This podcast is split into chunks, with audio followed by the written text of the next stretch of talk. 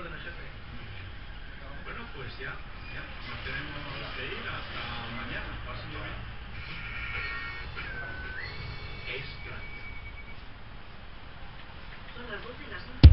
Sigue toda la información provincial en E- Día 93.3 Poniente, 91.0 Almería o entra en www.esradioalmería.es.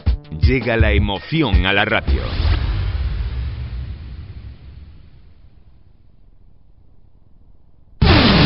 Bernés Production Music. Agencia de contratación de artistas nacionales e internacionales. Venta de instrumentos musicales, sonido e iluminación profesional. Producción de eventos musicales para instituciones públicas y empresas privadas. Organizamos su evento llave en mano. Confíe en profesionales. Bernés Production Music. Booking, management, tour, promoción, festivales, toda la música al alcance de sus posibilidades. Más información en www.pernexproduction.es o info arroba pernexproduction.es. La Fundación Francisco Navarrete nos invita al acto benéfico organizado para el día 8 de octubre a las 9 de la noche en el Auditorio Municipal de Elegido. Obra musical La Camelia, basada en la vida de Anita Delgado, escrita, compuesta y dirigida por Pedro Gordillo. Los beneficios están destinados al mantenimiento de un comedor social en Granada de Nicaragua para niños desnutridos en un barrio marginal de extrema pobreza. Las entradas se pueden encontrar al precio de 10 euros en la sede de la Fundación, calle Alcira número 3, tercero J, en el Colegio Divina Infantita y en el estanco de Juan Cantón frente a la parroquia. Esperamos contar con su asistencia, informó la Fundación Francisco Navarrete. Repuestos Adra, recambios y accesorios originales para automóviles, maquinaria para talleres, carrocerías, chapa y pintura. Repuestos Adra en Polígono La Azucarera, teléfono 950 40 19 55. Repuestos Adra, donde encontrarás todo para el sector de la automoción. SAT Montibel, un año más y cada vez más difícil, defendiendo el producto del agricultor. Montibel, trabajando día a día para obtener la calidad que los mercados más exigentes nos demandan. Montibel, líderes en calidad y servicio. Montibel, para el servicio del agricultor. Estamos en Berja y punto de recogida en Matagorda. Montibel. Si quieres aumentar las ventas de tu negocio o simplemente dar a conocer tus productos, anúnciate en la radio. Es Radio Almería, la publicidad más efectiva. Llámanos y te haremos presupuesto a la medida de tu negocio. Más información en info arroba esradioalmería.es o llámanos al teléfono 633 831 778. La publicidad más efectiva en Es Radio Almería. Recambios Costasol, venta de recambios para automóviles, maquinaria para talleres, maquinaria para lavado, distribuidor de Istobal para Almería y provincia, carrocerías, chapa y pintura. Recambios Costasol. Viajes Temo, agente de ventas Iberia, líneas aéreas en el aeropuerto de Almería. Abierto 365 días al año. Horario de 6 y cuarto a 21.30 horas.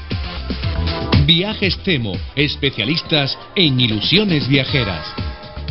Teléfono 950-213-847 www.viajestemo.com Sigue toda la información provincial en Es Radio Almería, 93.3 Poniente, 91.0 Almería o entra en www.esradioalmería.es. Llega la emoción a la radio.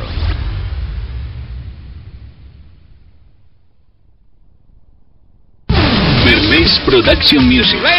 Agencia de contratación de artistas nacionales e internacionales. Venta de instrumentos musicales, sonido e iluminación profesional. Producción de eventos musicales para instituciones públicas y empresas privadas. Organizamos su evento llave en mano. Confíe en profesionales. Bernés Production Music. Booking, management, tour, promoción, festivales, toda la música al alcance de sus posibilidades. Más información en www.pernexproduction.es o info@pernexproduction.es. La Fundación Francisco Navarrete nos invita al acto benéfico organizado para el día 8 de octubre a las 9 de la noche en el Auditorio Municipal de Elegido. Obra musical La Camelia, basada en la vida de Anita Delgado, escrita, compuesta y dirigida por Pedro Gordillo. Los beneficios están destinados al mantenimiento de un comedor social en Granada de Nicaragua para niños desnutridos en un barrio marginal de extrema pobreza. Las entradas se pueden encontrar al precio de 10 euros en la sede de la Fundación, calle Alcira número 3 Tercero J, en el Colegio Divina Infantita y en el estanco de Juan Cantón frente a la parroquia. Esperamos contar con su asistencia, informó la Fundación Francisco Navarrete.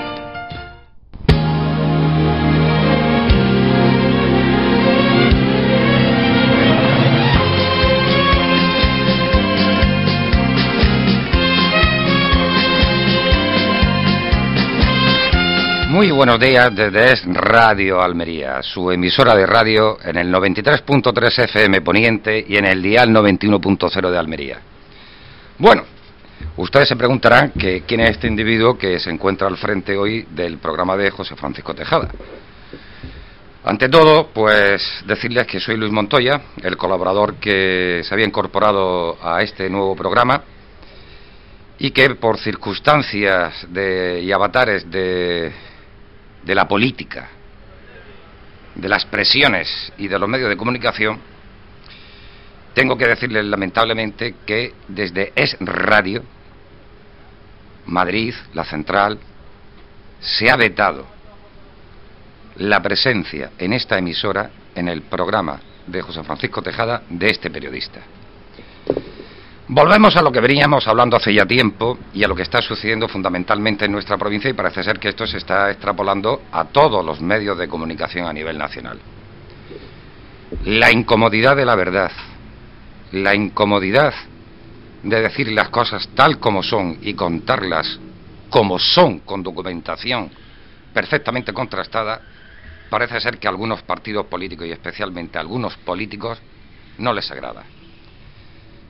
No, les agrada porque, eh, como estaba comentando, contar con pelo y señales, como lo ha estado haciendo José Francisco Tejada en este tiempo atrás, y como creo que lo he intentado hacer yo en la mayor medida posible, desde mi pronta y fresca, por decirlo de alguna manera, incorporación a esta emisora de radio, pues no es agradable para algunos. Ante todo quiero pedirle disculpas por los nervios que evidentemente ustedes podrán captar que ahora mismo estoy pasando. Disculpas porque es una responsabilidad muy grande para mí. Esto ha sido hace cinco minutos cuando han llamado desde la emisora y evidentemente pues esto es lo que tiene la programación en directo. Como le comentaba al señor Tejada, le han prohibido tajantemente a la emisora Radio Almería que intervenga en la dicha emisora, en su programa. No sabemos si esto será una decisión definitiva, si es provisional, pero eh, a las pruebas nos remitimos y esperamos, por el bien de la emisora, por el bien de la audiencia, y muy fundamentalmente por la libertad de expresión, que esta situación se pueda solventar lo antes posible.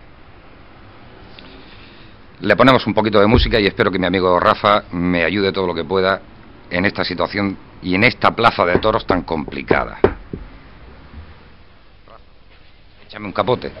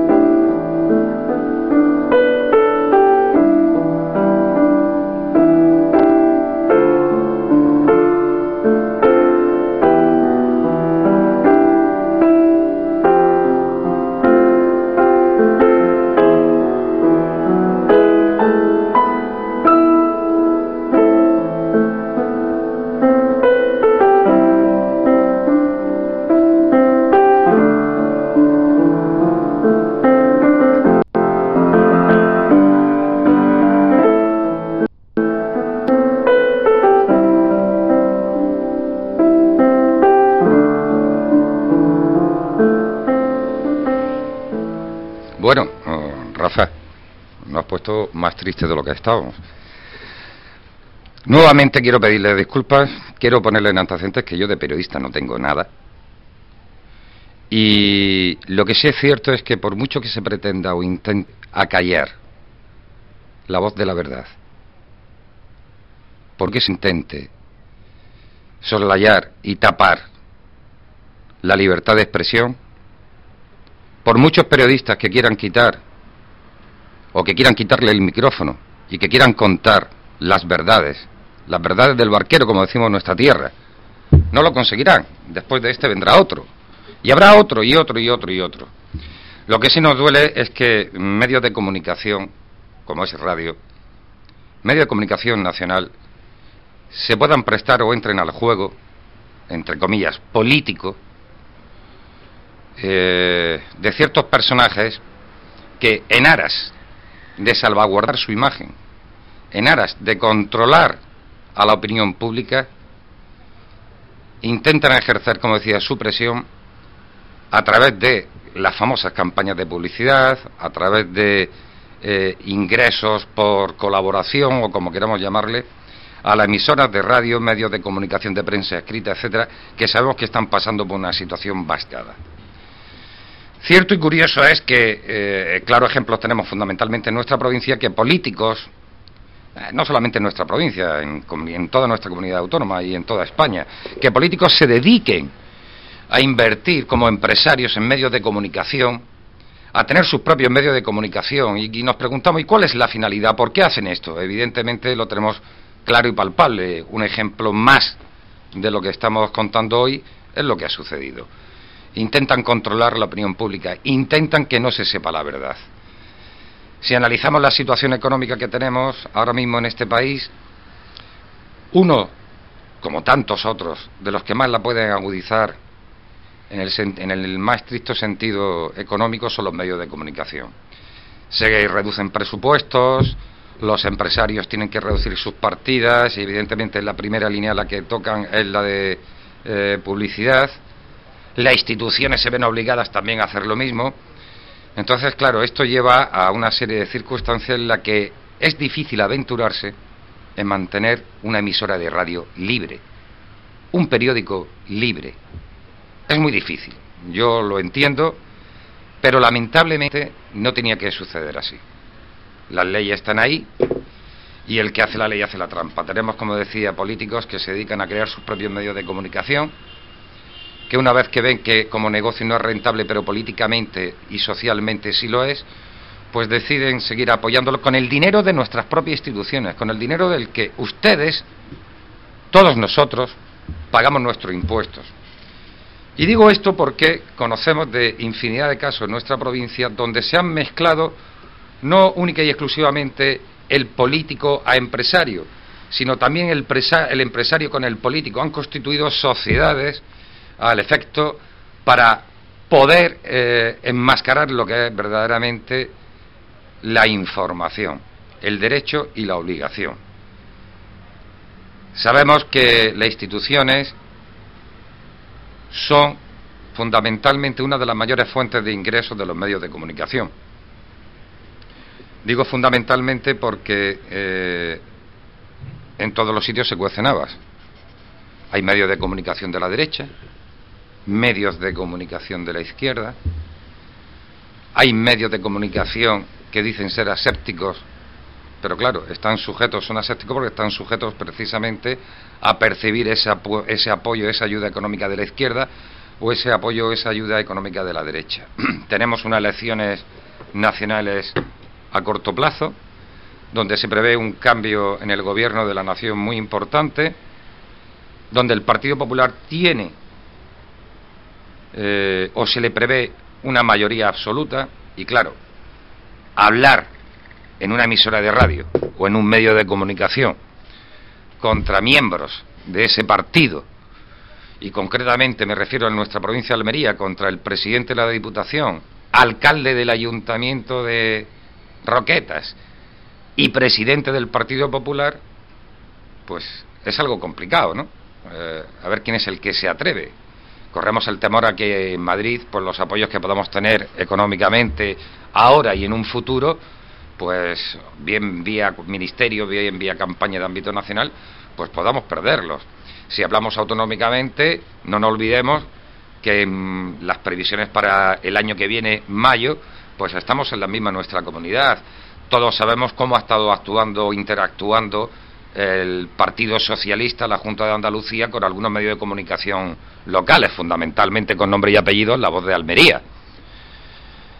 Y claro, eh, es complicado, es complicado cuando hablamos que las delegaciones, si estas a su vez son, entre comillas, privadas, pues eh, tienen sus trabajadores, tienen y asumen un riesgo que puede llevarle pues a una situación como la que está sucediendo ahora mismo en el radio Almería con uno de sus periodistas. Ya hablaremos en su día de dónde está la Asociación de la Prensa.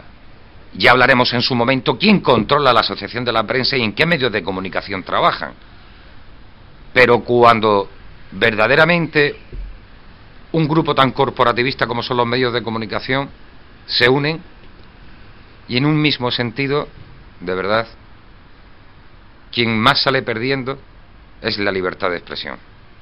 Es decir, ustedes, en este caso los radioyentes, los ciudadanos de a pie que leen el periódico, que se gastan su dinero en el periódico, aparte del dinero que sale de los propios impuestos que pagan, bien directo o indirecto, a través de la comunidad autónoma, a través de las diputaciones, a través de los ayuntamientos. Lamentablemente, insisto, me reitero, es una vergüenza. Pero bueno, es la situación a la que hemos llegado, no es solamente la crisis económica, es también la crisis social que se está generando y que está desvirtuando fundamentalmente los principios de la democracia, tanto en lo que respecta a justicia, tanto en lo que respecta a sanidad, a cultura, educación y prensa. No sé cómo acabará esta historia. Mal, me da por los tintes que está cogiendo.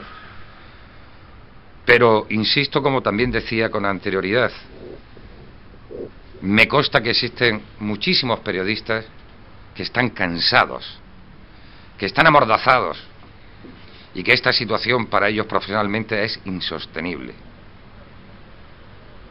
No sabemos si serán capaces de, en un momento determinado, aceptar la situación por la que se encuentran, por la que están pasando, o tirarán de la manta. El problema ya no es solamente ese, sino encontrar el medio de comunicación que sea capaz de dar traslado a todos los oyentes de todas estas irregularidades manifiestas que se, que se dan en nuestra vida política. No hablamos, como le decía, solamente a nivel nacional o autonómica, hablamos también fundamentalmente de lo que nos llega más y nos duele más directamente como es nuestra querida provincia, nuestra Almería, donde tenemos confluencia de políticos con empresarios, políticos del PP con políticos del PSOE, con negocios conjuntos, en Roquetas, en El Ejido, en Almería Capital, en Terque. Tenemos donde elegir. Y esto no es nada nuevo.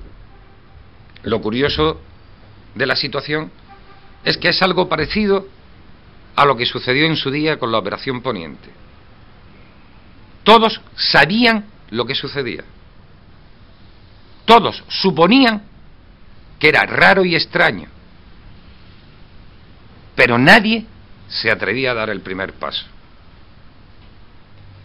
Esta situación que ahora vivimos, me refiero a la del alcalde de Roquetas y presidente de la, Diputación Provincial y presidente del Partido Popular, es un hombre polifacético, don Gabriel Amat, espero verdaderamente que alguien, indistintamente del primer paso que ha dado la familia Kaiser, Margarita Kaiser, espero que otros se suban a ese carro de tirar de la manta e intentar dejar o poner las cosas en su sitio, de decir quién es quién y cómo se han aprovechado de nuestra provincia, cómo nos han hipotecado en los últimos 15 o 20 años, cómo han establecido estrategias perfectamente definidas, orquestadas, manipuladas y estructuradas para posicionarse no solamente en los estatus políticos de nuestras instituciones, de nuestras organizaciones, sino también en las empresariales. Cómo se han ido uniendo intereses de ciertos ilustres empresarios almerienses que con la necesidad del político para afianzarse en sus negocios han constituido sociedades familiares con unas ramificaciones increíbles, impresionantes, con más de 150 o 200, o 200 sociedades directamente vinculadas y con más de 1.500 sociedades a través de sus órganos sociales orquestadas con ramificaciones a nivel nacional. Hablamos de miles de millones. Hablamos de desarrollos urbanísticos que no tienen ni pies ni cabeza.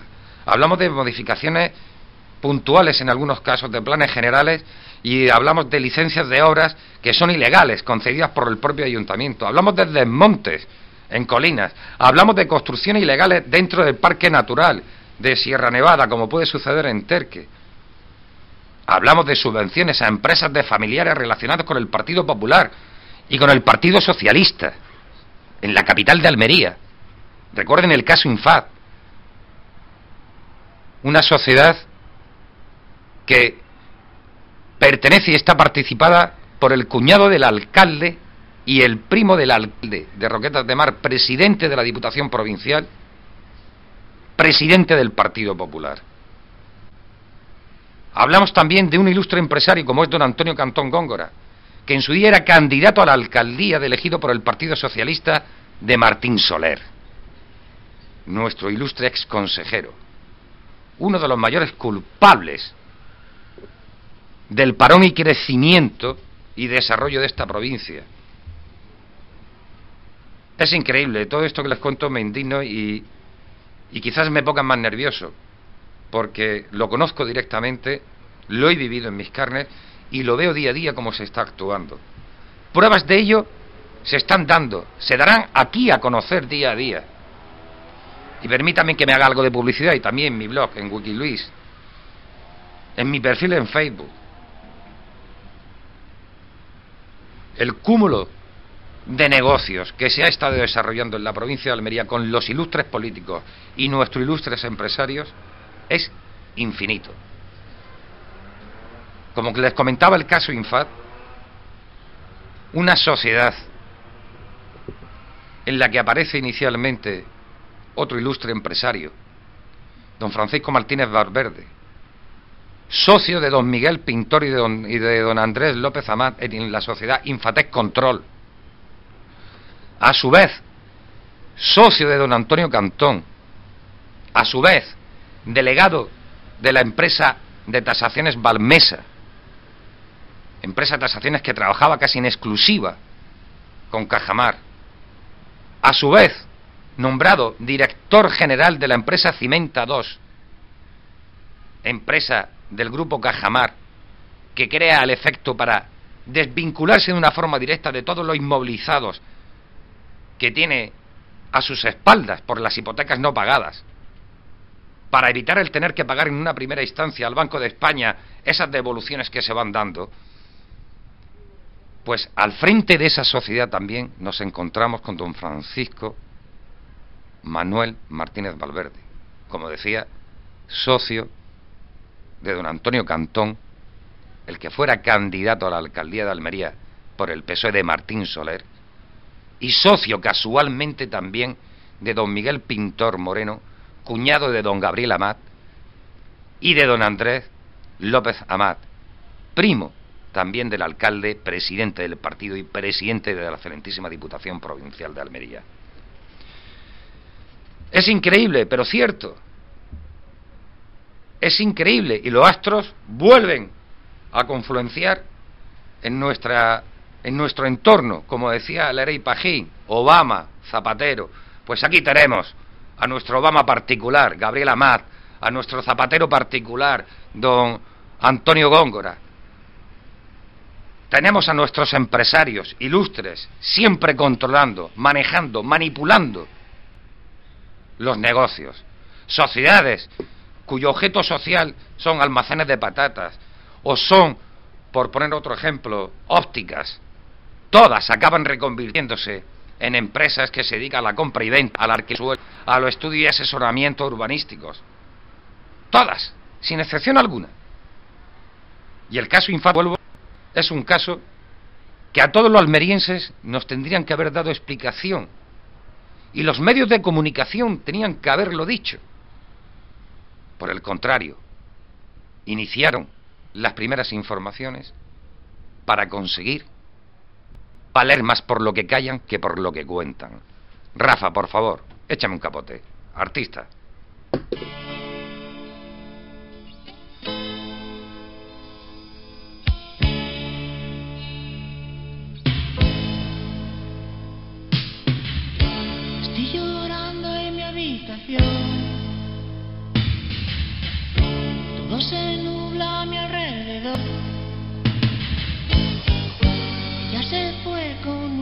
Niño pijo.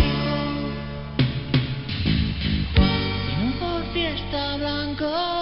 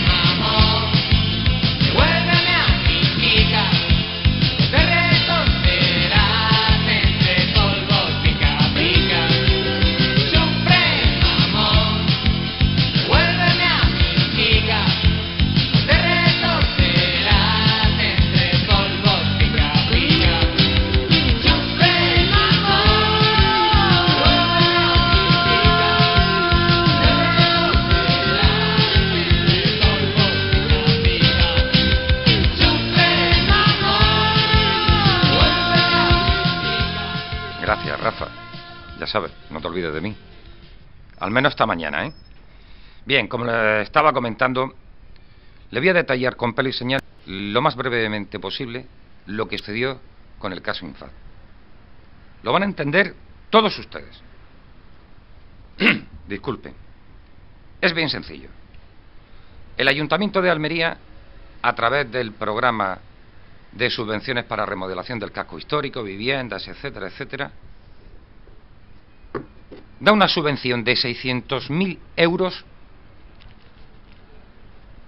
a una empresa que se llama Infat, que solicita dicha subvención para remodelar un edificio que ha comprado por un millón de euros, el edificio en concreto en Almería Capital, una de las zonas más emblemáticas de nuestra capital, a la altura de la, de la Puerta Porchena con la Plaza San Sebastián, lo que era el antiguo Hotel Bristol. Infade lo compra por un millón, solicita una subvención por aquel entonces concejal de urbanismo, don. ¿eh? Recuerden ustedes, también la pinza con el P. Magníficas relaciones de Juan Mejino con Gabriel Amat, no así con su socio de gobierno Luis Rogelio. En fin, le dan una subvención de 100.000 euros o solicitan una subvención de 600.000 euros. ¿Qué? Se la da el ayuntamiento con la finalidad de que, como digo, remodelen el edificio que eh, en definitiva iban a ser o son las oficinas de INFA. Las oficinas de Francisco Martínez Valverde, de Miguel Pintor Moreno, de Andrés Lezama y. Existen unas condiciones y unos informes donde dicen, antes de la entrega de esos 600.000 euros, porque claro, la empresa no solamente quiere acondicionar, quiere además hacer una planta ático más, donde le dicen el ayuntamiento que sí a la remodelación, pero no a la planta ático.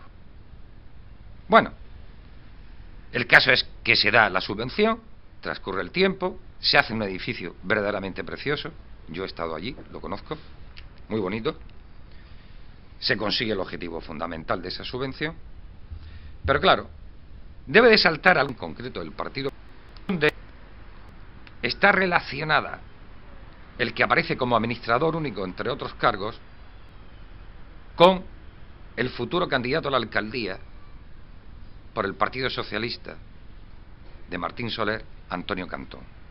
Claro, ve el cielo abierto pues para darle de guantazos hasta la coronilla a Juan Mejino, aunque sea su socio de gobierno. Hablo de Francisco Amicián, del concejal por aquella época de Obras Públicas. Y al mismo tiempo matar dos pájaros de un tiro, sacudirle al candidato al alcalde por el Partido Socialista, también por aquel, por aquel entonces Antonio Cantón. Y bueno, en un pleno van unas ordenanzas urbanísticas que hacen mención precisamente a este caso, al tema INFAD, donde se empieza a debatir sobre la cuestión, e ingenuamente el concejal de Obras Públicas, Francisco Amicia, empieza a lanzar ciertas sospechas sobre esa, subvención que han dado de 600.000 euros, porque Teme el hombre de que el propio ayuntamiento haya podido incurrir en alguna ilegalidad manifiesta, a la vista de que analizando quiénes están en esa sociedad, en Infat, pues, claro, mm, a lo mejor se está beneficiando el Partido Socialista o algún miembro del Partido Socialista candidato a la alcaldía. Y claro, eso no lo puede entender don Francisco Amicián que su compañero en coalición de gobierno, el señor Mejino, lo pueda permitir. Ya les digo, matamos dos pájaros de un tiro. Pero ¿cuál es su sorpresa? Que en su propia intervención, tanto el Grupo Socialista como muy especialmente Izquierda Unida, a propuesta de esas manifestaciones y ante la duda que genera el concejal Francisco Amicián, proponen que se realice una comisión de investigación. No hablan solamente de esa, sino incluso de todas, como decía, si mal no recuerdo, don Diego Cervantes, de todas las concesiones administrativas y ver cómo se han hecho, pero fundamentalmente de esa, ya que según declaraciones del propio Francisco Amicián, le resulta algo extrañísimo que Cajamar, nuevamente en nuestra entidad, la de todos los almerienses, con la cantidad de recursos económicos y técnicos que tiene, no sepa valorar, acuérdense entre comillas, no sepan valorar lo que el señor Francisco Valverde compró por un millón de euros y ahora a ellos se lo ha vendido en seis millones de euros ciertamente estamos hablando que hay una cantidad de 800 millones de antiguas pesetas en un beneficio de una operación. De una operación que se ha visto beneficiada por una subvención del dinero de todos los almerienses. Y evidentemente llegan a un acuerdo todos los políticos y deciden crear una comisión. Piden unos informes al señor secretario y se convoca para una primera reunión a la comisión no recuerdo si era el 10, el 11, en el mes de noviembre del año 2010. Curiosamente, digo curiosamente, esa comisión no se ha vuelto a reunir. por qué no? Pues Rafa, ya que me lo preguntas, no me cabe nada más que una explicación. El PP, Francisco Amicián, recibe el toque, la orden del silencio total y absoluto al respecto. Evidentemente no hay que olvidar que en Infat, don Francisco Martínez Valverde no solamente es socio de don Antonio Cantón, también lo es de don Miguel Pintor Moreno y de don, Andrés López Amat, cuñado y primo respectivamente de su jefe de partido y alcalde de Roquetas de Mar.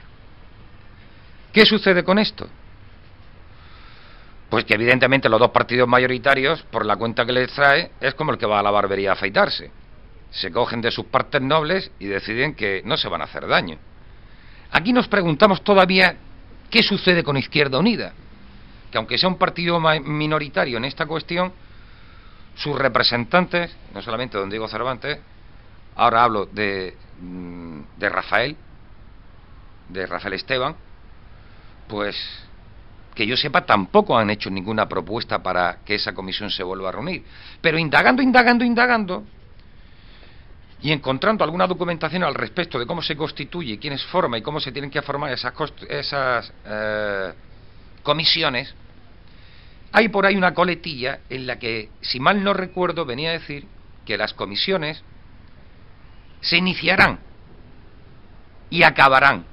Y no podemos decir comisiones de investigación, porque tampoco parece ser que sea la figura jurídico-administrativa que el ayuntamiento tenga por norma.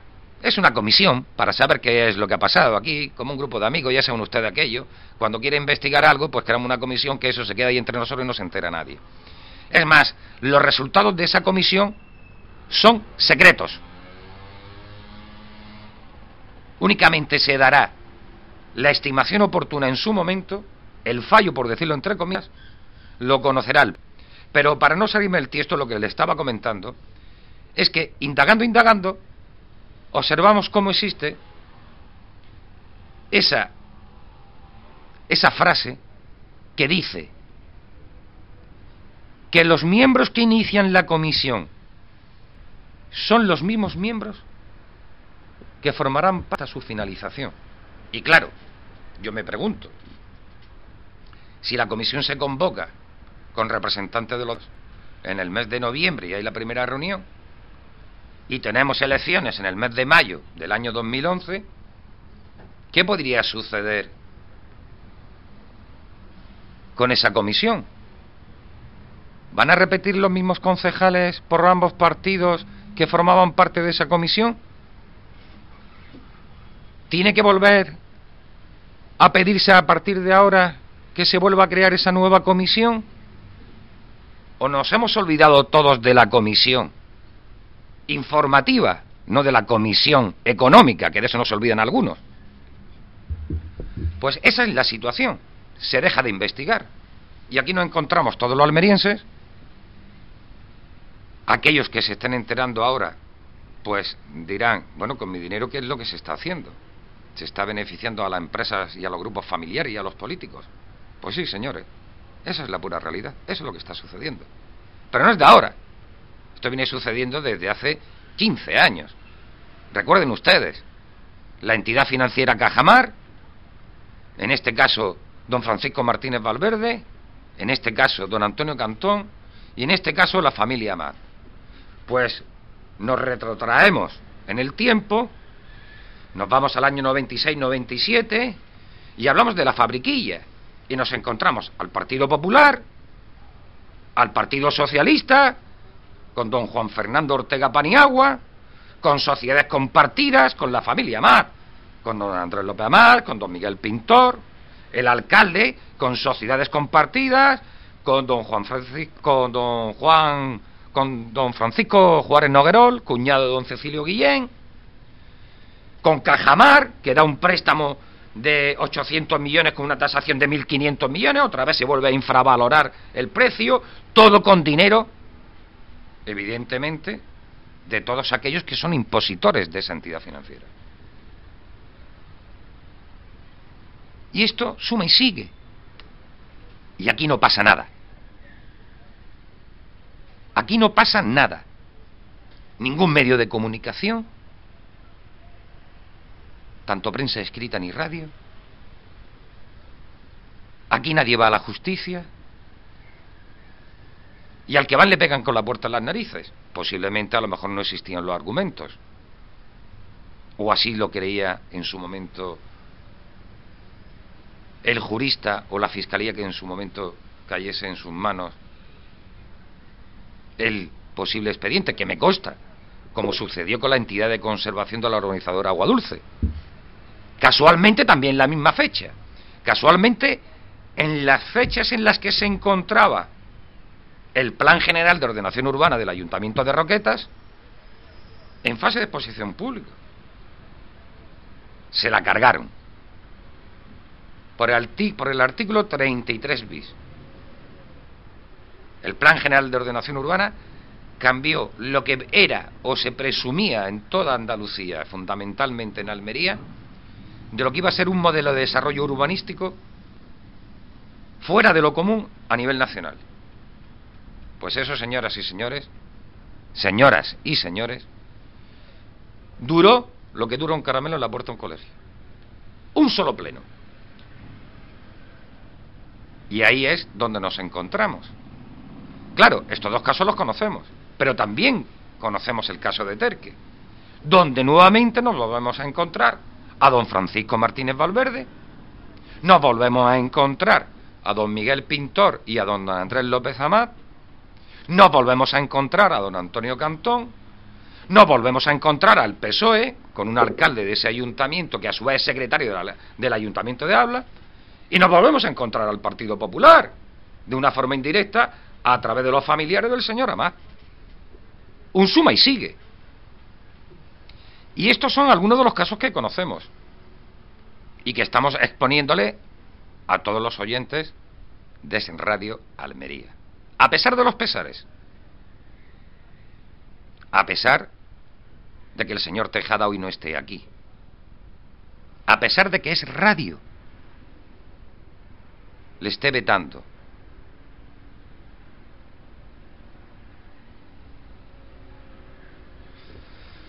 Quien calla otorga. Y ciertamente volvemos a hablar de la continuidad, la continuidad, el silencio, el silencio pagado. Y esa es la tónica habitual en esta provincia. Rafa, la soga al cuello.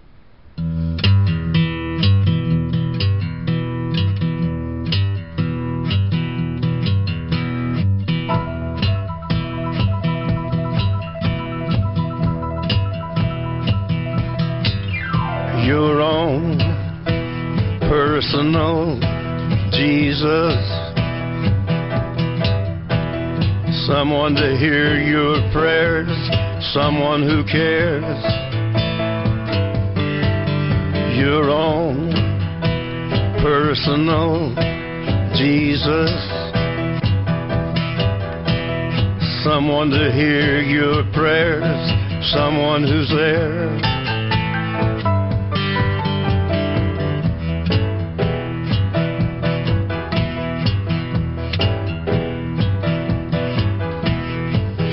Unknown and you're all alone, flesh and bone by the telephone.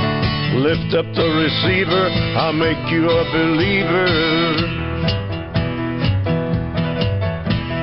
Take second best, put me to the test. Things on your chest, you need to confess. I will deliver, you know I'm a forgiver.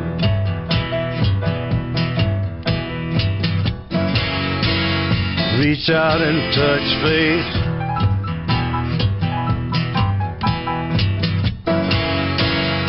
Reach out and touch faith. Your own personal Jesus. Someone to hear your prayers. Someone who cares. Your own personal Jesus. someone to hear your prayers, someone to care.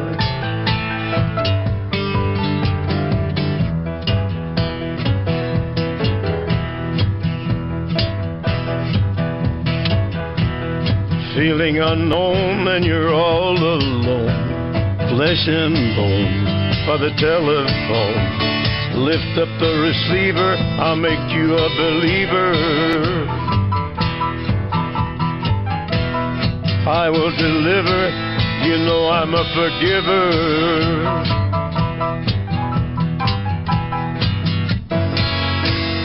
Reach out and touch faith.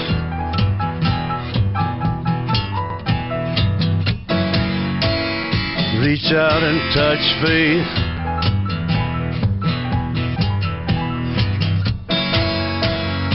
Reach out and touch faith.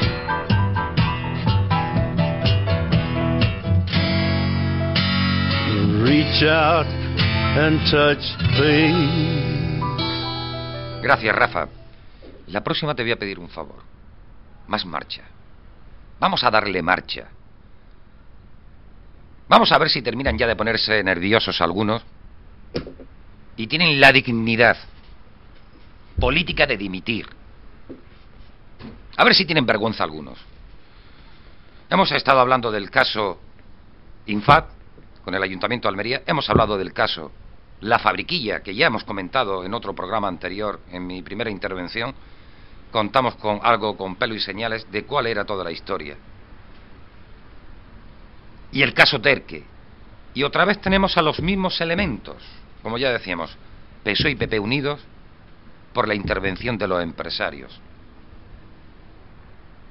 El caso Terque, que, permítame la expresión burda, no es moco de pavo.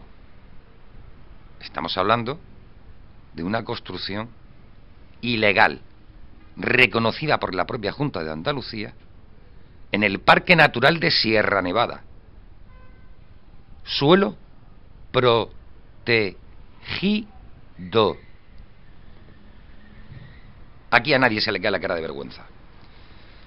Y esa, como decía, es la tónica habitual en el funcionamiento de estos grupos, de estos lobbies empresariales políticos que desde hace 15 o 20 años pues se han dedicado a amordazar el crecimiento de la provincia de Almería, porque lo han estado haciendo.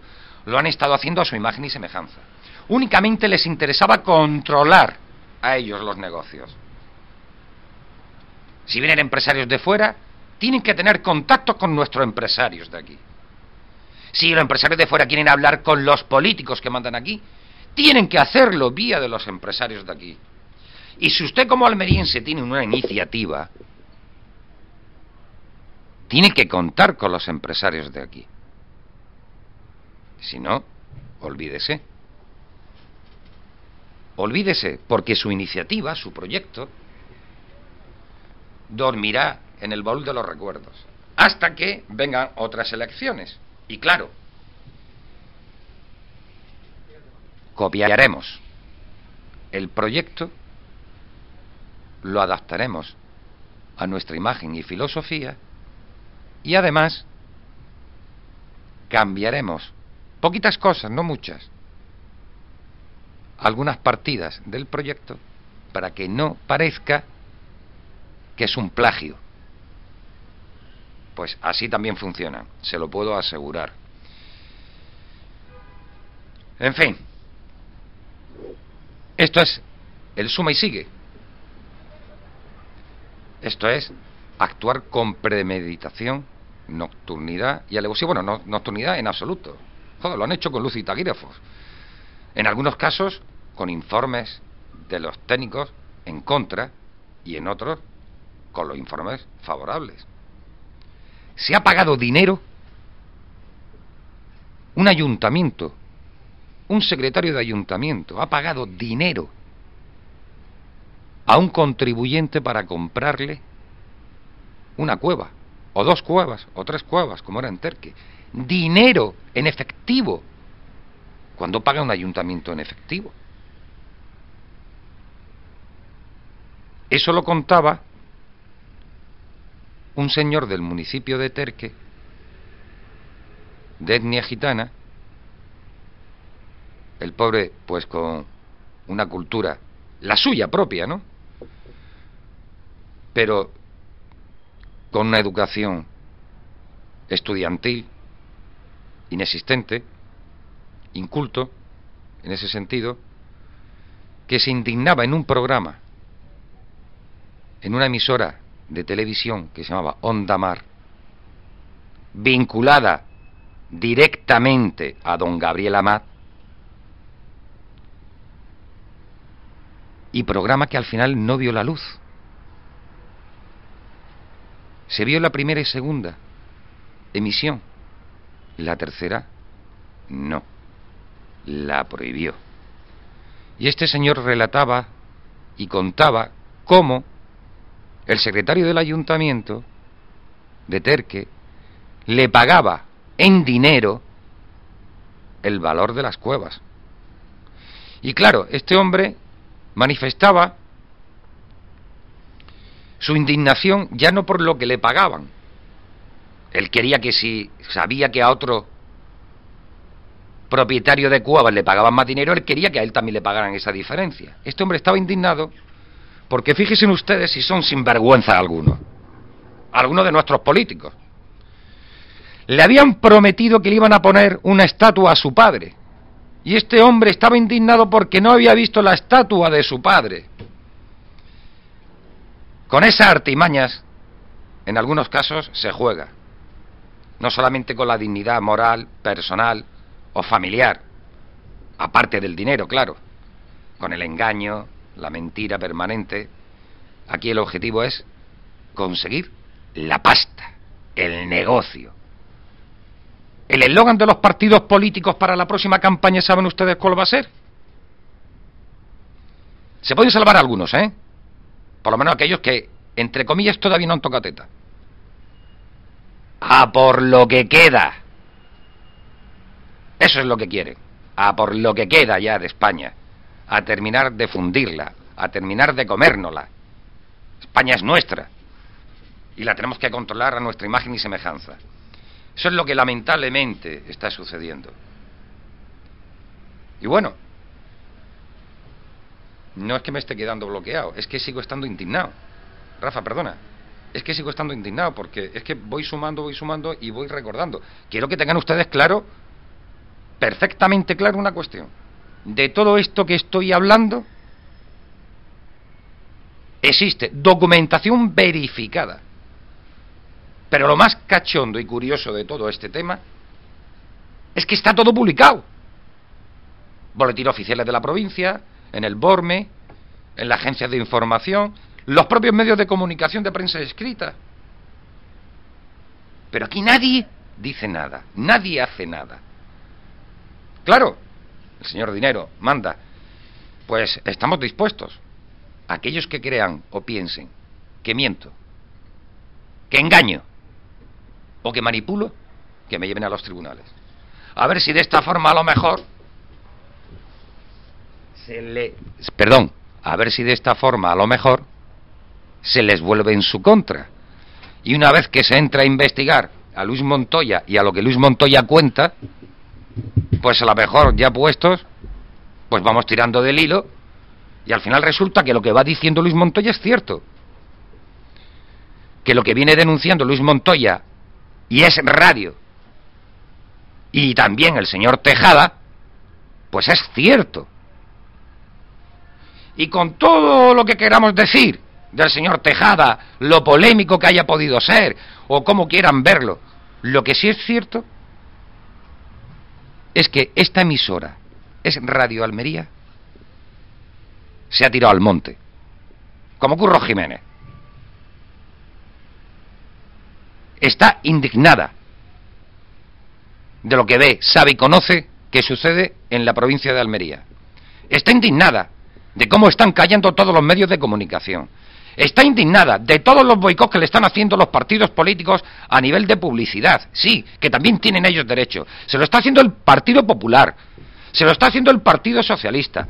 Le está presionando por detrás Izquierda Unida. Pero señores míos, es que esto es un contubernio de unos cuantos para unos cuantos. ¿O es que no, no existe el libro de ética en los medios de comunicación. ¿Es que la Constitución no recoge como el derecho a la información por parte de todos los ciudadanos? Información veraz. ¿Es que no es una obligación de los medios de comunicación facilitar una vez que conocen esa información y la han verificado, facilitarla a los ciudadanos? Pero aquí de qué estamos hablando? Aquí estamos jugando. Nos estamos cargando los pilares básicos de un Estado democrático. Los ciudadanos están indignados. Ya no son los del 11M, o los del 15M, perdón. Están indignados los agricultores. Están indignados los albañiles. Están indignados los del sur, a los que se le prometió que no iban a perder su puesto de trabajo. 155 tíos a la calle. ¿Y dónde está el alcalde de las promesas que hizo? Y ve perfectamente que se, re- se realice un ERE. Como excusa, ¿por qué? Porque lo ha dicho un juez. Mire usted, señor alcalde. Paquito el chocolatero. Cándido alcalde. Un hombre se viste por los pies. Uno. Dos. Un alcalde vela por el interés de todos sus ciudadanos. Digo, todos. Tres. Por mucho notario al que vayas y que firmes, tu palabra está quedando en la nada. Paquito, el chocolatero. Gracias, Rafa.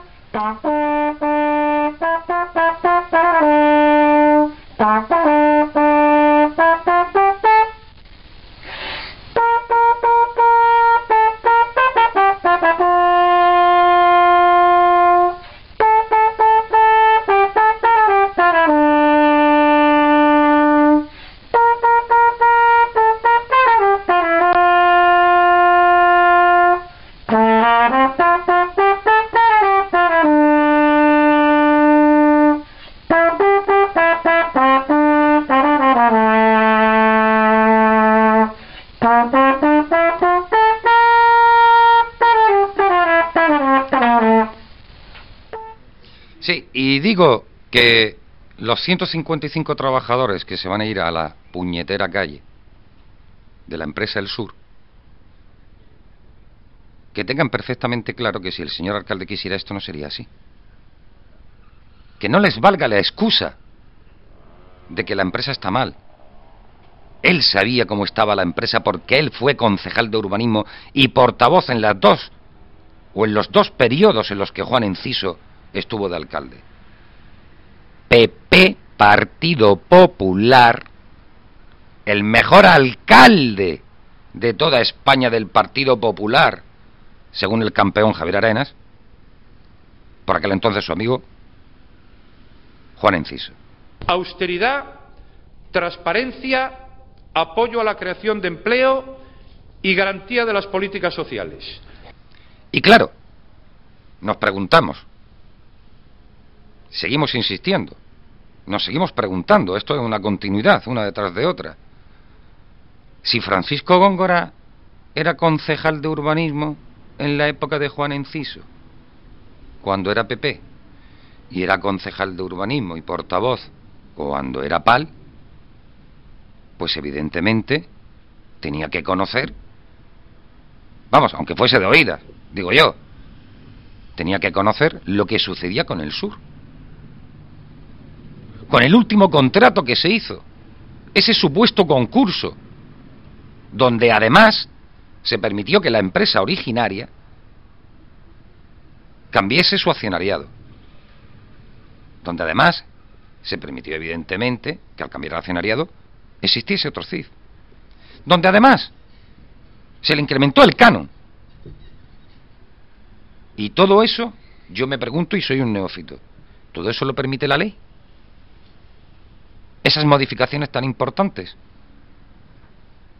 no son modificaciones subjetivas, son modificaciones cuantitativas y cualitativas que modifican sustancialmente el contrato original que tenía el grupo Abengoa con el ayuntamiento de Ejido.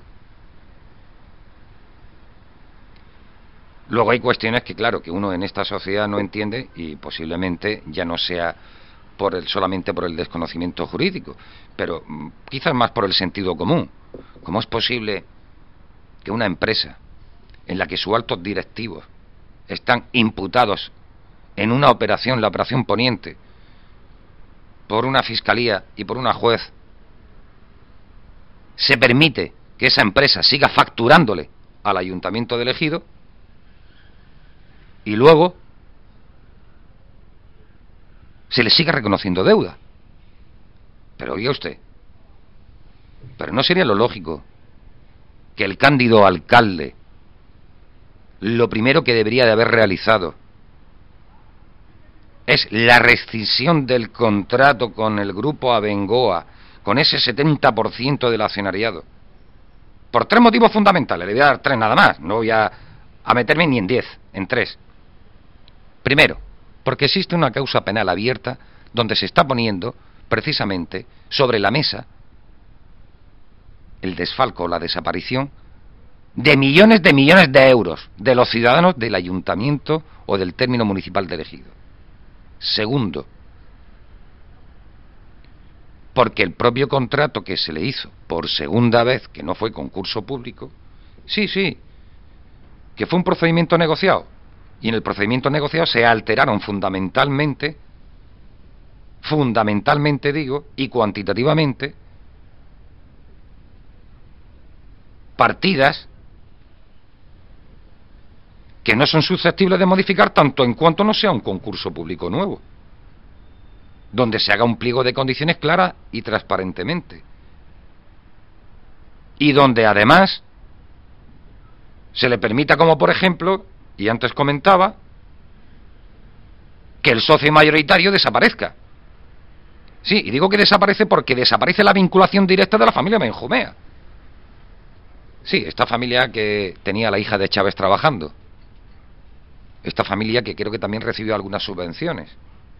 Podríamos hablar de ella muchísimo. Esta familia que además estuvo imputada en el caso Esfera, donde pidieron 25 millones de euros para el Consejo de Administración. Que bueno, que ya hablaremos también de ello. Si con esta familia había algunas vinculaciones dentro del Tribunal Constitucional. O si alguna consejera actualmente de la Junta de Andalucía es familia de alguno de los directivos de esta sociedad. Este es el suma y sigue. Casualmente esta empresa pues también tiene su litigio con el su litigio con el Ayuntamiento de Almería en el caso del Ben, del que le estoy seguro que mucha gente está esperando que yo hable y les puedo garantizar que lo voy a hacer con pelo y señales. Sin duda alguna. Y con pruebas. Porque este es otro montaje. Donde aquí si existe una idea, como ya decía antes, y aquí no participan los que tienen que participar, hay que cargársela por el artículo 33. O porque a mí políticamente Martín Soler me perjudica en mi imagen porque puede ser bueno y me la tengo que cargar. Así de claro y de sencillo es como funciona esto.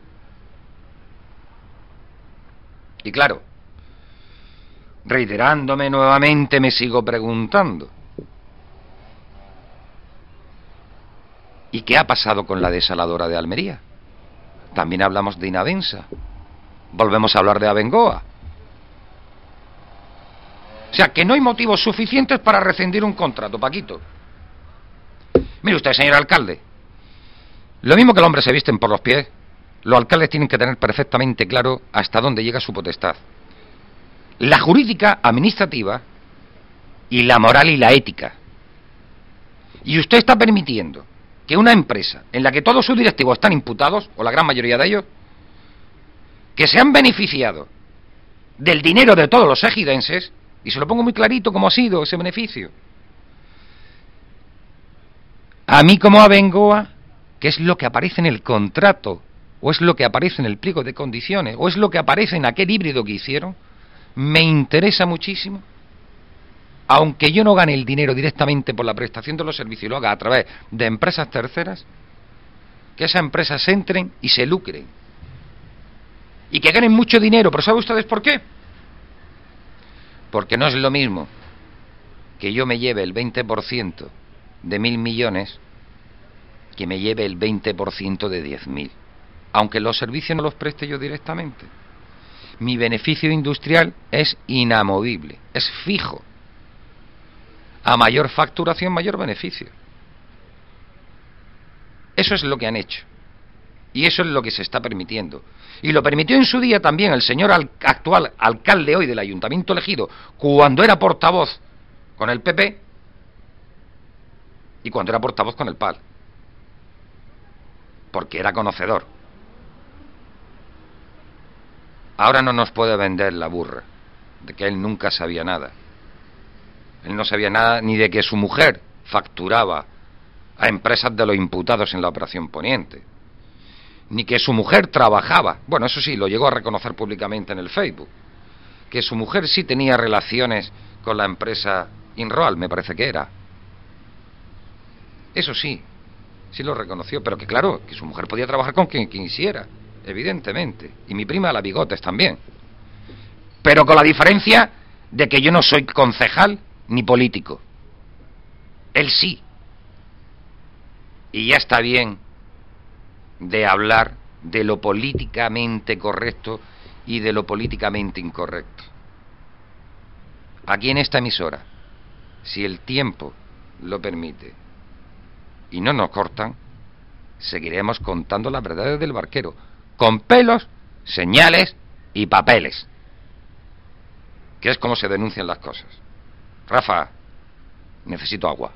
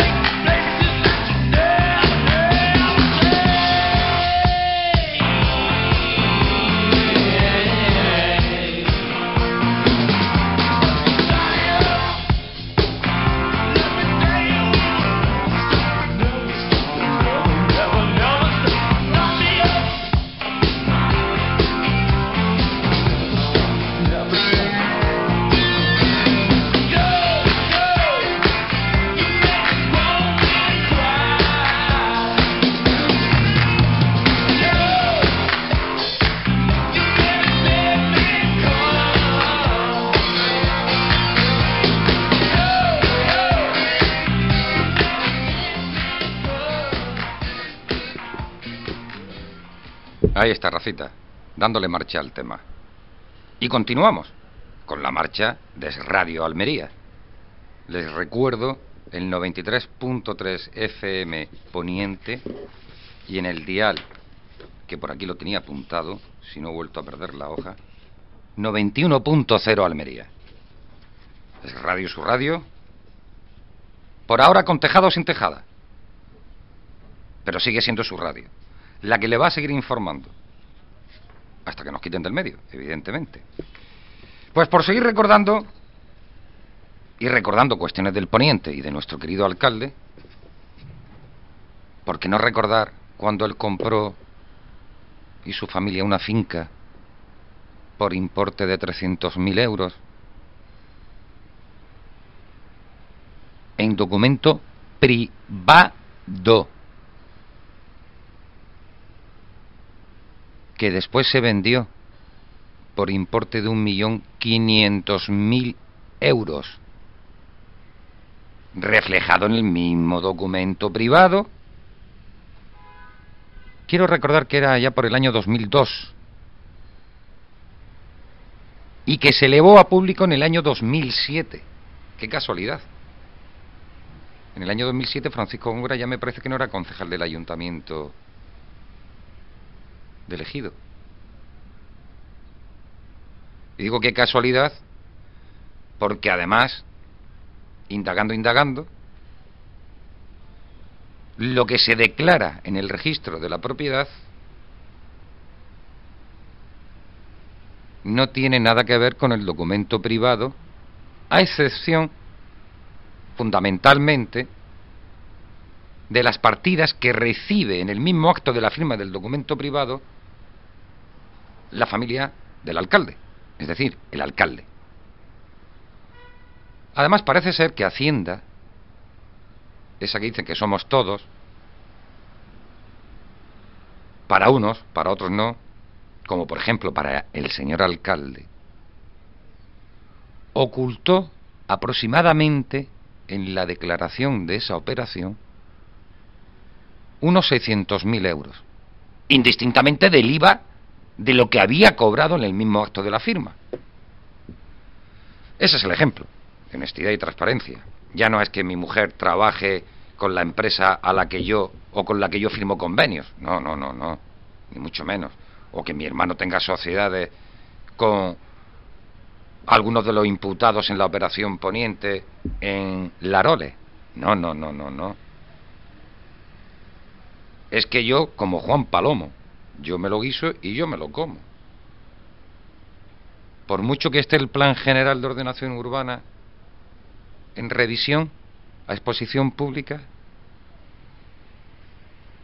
debería de recordar el señor Góngora que al menos lo políticamente correcto era que él no comprase ninguna finca que pudiese verse afectada por ese plan general de ordenación urbana que se iba a aprobar.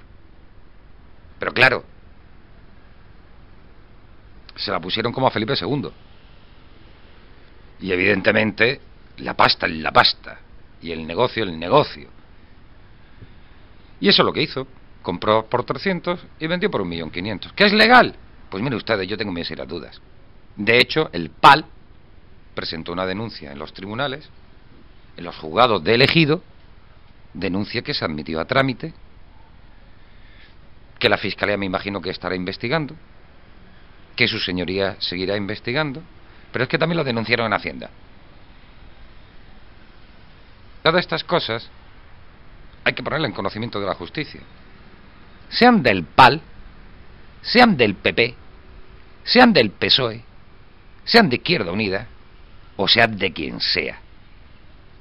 Y los medios de comunicación tienen la obligación, cuando son conocedores de ello y de haberlo contrastado, de contarlo, escribirlo y que lo sepan sus oyentes o sus lectores.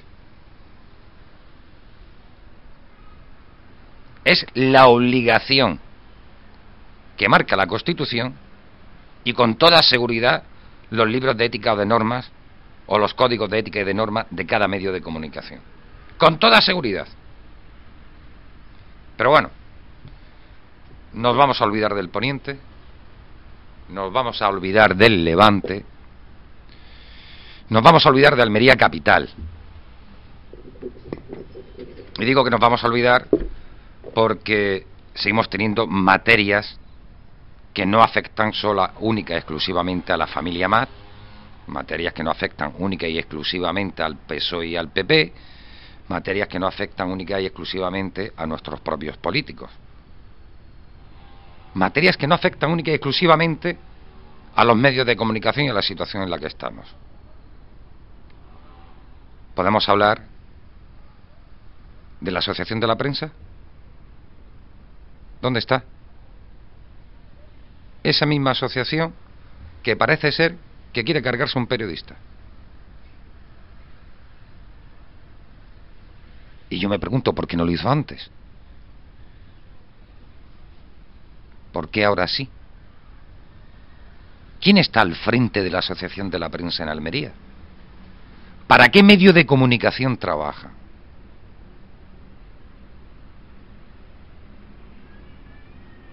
¿De qué subvenciones se benefician los medios de comunicación? Los de siempre, ¿eh? Eso sí, los de siempre, de la provincia de Almería. ¿Y a cambio de qué? ¿Y con el dinero de quién? Esto ustedes no se lo han preguntado nunca. Cuando un medio de comunicación que no es de los históricos, por decirlo, aquí en la provincia de Almería aparece como era, por ejemplo, en su día, la edición del Mundo Almería, que rompió los estándares de la comunicación en la provincia, denunciando casos tan importantes, investigados por ellos mismos, y estoy haciendo algo de publicidad hacia ellos, ¿eh? hacia mí mismo, como el caso Chávez, el de los hermanos, el de la hija de Manolo Chávez, como el de la autovía, donde nos metían acero coarrugado, no legalizado, acero turco, y no iba a pasar nunca nada, y estaba todo legal. Plaf, se va a un puente y mueren siete. O donde denunciaban las piscinas, los teatros de los hermanísimos de Chávez. Pues claro, éramos incómodos. Pero claro, aparentemente éramos incómodos para el Partido Socialista, porque al parecer aquí el único que pillaba guantazos era el PSOE. Y no, no era así tampoco. En su momento el PP también. A quien le tocaba, como lo pretende esta emisora, es radio, Almería, a quien le toque y cumplir con su obligación. Y lo que le pasó a la edición del Mundo de Almería en el año 98, que se pusieron de acuerdo, indistintamente que cada uno tenga su vertiente política, se pusieron de acuerdo PP y PSOE para anular cualquier tipo de publicidad que pudiese llegar a ese medio de comunicación. Eso sí, al berrido de Almería le llegaba bien.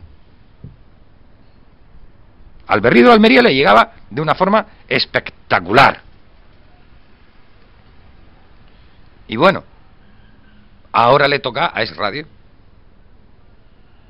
una emisora que ha dicho voy a tirar para adelante del carro, ya está bien, estoy recibiendo muchas llamadas, hay gente que me dice que está indignada, hay personas que se ven perjudicadas por el uno o por el otro y al final se están dando cuenta que son siempre los mismos y están todos los mismos en el mismo sitio. Ojo, sin olvidar una cuestión, que no hay una trama. Es una organización con, dis- con distintos entramados para controlar, vuelvo a repetir, política institucionalmente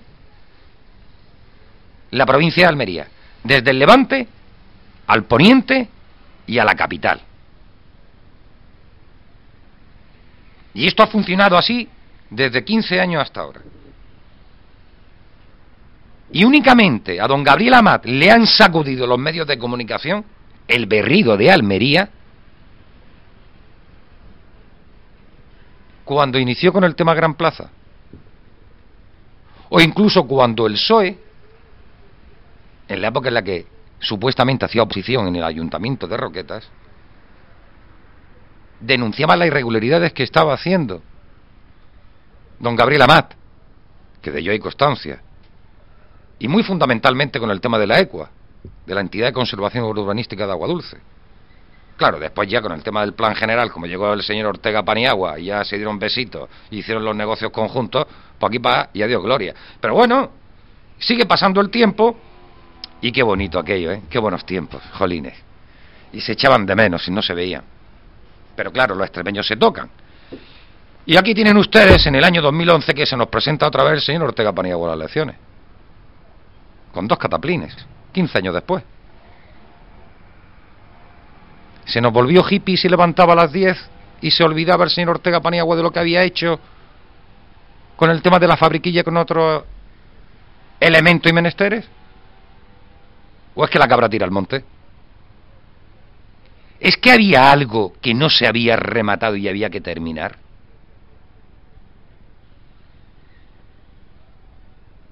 ¿O es que no están preparando otra más gorda de las que ya hemos pasado? Vaya usted a saber. Pero se lo aseguro, lo sabremos. Más tarde o más temprano. Rafa, dale a la bicicleta.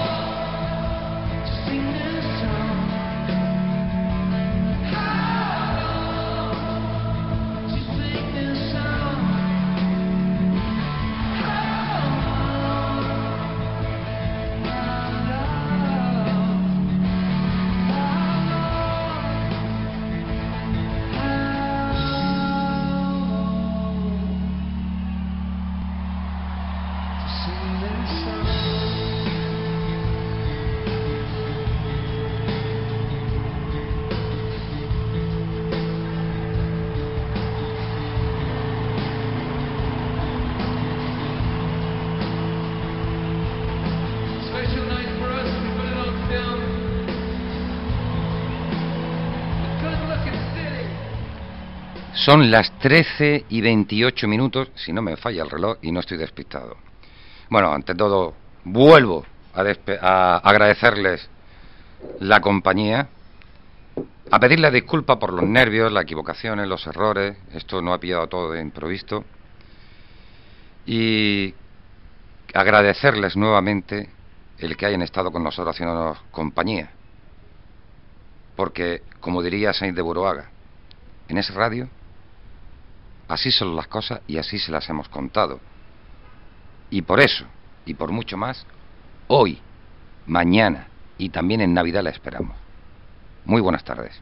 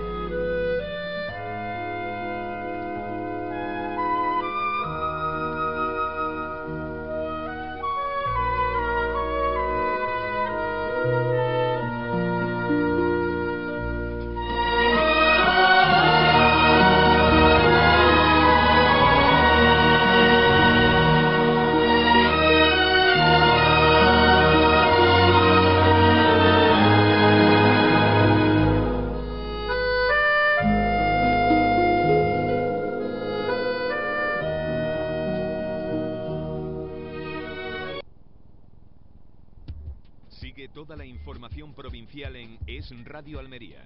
93.3 Poniente, 91.0 Almería. O entra en www.esradioalmería.es.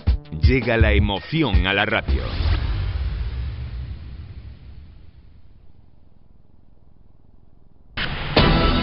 Es Radio. Servicios informativos. Saludos, muy buenas tardes en este lunes 3 de octubre desde Radio para toda la provincia de Almería. Hoy se cumplen dos años desde la desaparición de Lourdes García. Es noticia. Es radio. Servicios informativos. Hoy se cumplen dos años de la desaparición de la vecina de Roquetas de Mar, Lourdes García. La Junta reclama a la Unión Europea la revisión en profundidad de sus normas de trazabilidad por las debilidades de los mecanismos de control y gestión de crisis. Salud Responde realizará diagnósticos telemáticos de gripe y prescribirá los medicamentos que se necesiten y evitará tener que acudir al centro de salud. El Almería es líder tras ganar por 1 a 0 al Recreativo de Huelva. Laura es radio. Servicios informativos. Hoy, 3 de octubre, se cumplen dos años de la desaparición de una vecina de Roquetas de Mar. La Guardia Civil mantiene abiertas todas las hipótesis en la investigación que desarrolla para esclarecer las circunstancias que rodearon la desaparición hace dos años de la joven de 36 años Lourdes García y localizar su paradero después de que fuese vista por última vez el 3 de octubre de 2009 a salir de su puesto de trabajo en una gasolinera del municipio de Roquetas de Mar. Las actuaciones en el marco de las diligencias policiales incoadas a raíz de la denuncia de la familia de Lourdes García no han cesado en los últimos 24 meses, según han asegurado fuentes de la investigación, que subrayan que la labor de los agentes a los que se ha asignado el caso en la unidad central cooperativa continúa vivo, aunque la última de las operaciones visibles a la opinión pública se efectuó en julio de 2010. La joven permanece en paradero desconocido desde el 3 de octubre de 2009, cuando se perdió su rastro al término de su jornada laboral en una estación de servicio ubicada en el área de la urbanización de Roquetas de Mar. En una de las cámaras de seguridad del establecimiento quedó registrada su marcha normal pasada las 3 de la tarde hasta que se introdujo en su vehículo un turismo marca Peugeot modelo 206 de color gris metalizado.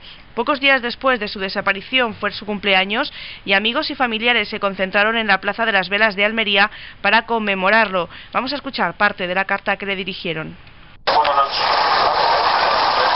Gracias. 25 aniversario del nacimiento de una persona de cuya presencia no podemos contar, porque no ha sido arrebatada cruelmente, cuya esencia nos embriaga. Una persona excepcional, una persona con unos valores fuera de lo común. Todos los que tenemos el placer de haberla conocido, no podemos sino destacar el carácter marcadamente afectivo de su personalidad. Lourdes, Lourdes es de esa clase de personas que realmente se hacen querer, porque que se acerca a ella puede saborear la nobleza de su sentimiento y puede bucear gozosamente en la cristalina agua de su corazón. Lourdes, hoy hace 35 años que empezaste tu andadura por esta senda, por esta senda tan incierta que llamamos vida. Hoy, hace 35 años que ilumina los espacios con tu radiante presencia. Sin embargo, el destino ha querido que esta noche tu presencia se transforme en ausencia, condenándonos a sentir ese enorme vacío que nuestros heridos corazones se resisten a soportar. Lourdes, queremos llenar este vacío. Sabemos que eso es imposible si tú no estás aquí. La jornada que desapareció, Lourdes García vestía una camisa roja con el logotipo de la compañía Cepsa, propietaria de la gasolinera en la que trabajaba, y un pantalón gris con una raya roja en el lateral. Su operador de teléfono móvil no registró en los días posteriores ni la salida de mensajes de texto y llamadas mientras eh, estaba desaparecida y tampoco se detectaron movimientos en sus cuentas bancarias. La Guardia Civil halló 48 horas después de, que, de que se perdiese su rastro el vehículo en el que se desplazaba. Estaba estacionado junto a la plaza de toros del municipio con sus pertenencias personales en el interior, las llaves puestas en el contacto y los seguros de las puertas alzados. El juzgado de instrucción número uno de Roquetas de Mar ha resuelto decretar el secreto de estas actuaciones. Es noticia. Es radio. Servicios informativos. Y hoy también, desde la una de la tarde, se está celebrando en el Auditorio Maestro Padilla de Almería el acto solemne e institucional que, con motivo del Día de la Policía, pone fin a las celebraciones que se han venido desarrollando en los últimos días por parte del Cuerpo Nacional de la Policía de Almería. El acto está presidido por el subdelegado del Gobierno, Andrés Heras. También están presentes otras autoridades del Estado, de la Comunidad Autónoma, la Diputación Provincial, municipios de Almería y el Comisario Jefe Provincial. En el transcurso del acto tiene lugar la imposición de condecoraciones a miembros de la Policía Nacional y de otras instituciones que con su actuación singular y extraordinaria han prestigiado al Cuerpo Nacional de Policía.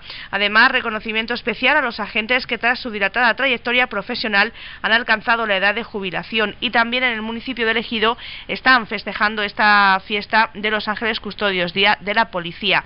Y también hoy, 3 de octubre, el secretario general de Universidades, Investigación y Tecnología de la Junta de Andalucía, Francisco Triguero, ha asistido al acto solemne de apertura del curso académico 2011-2012 en la Universidad de Almería.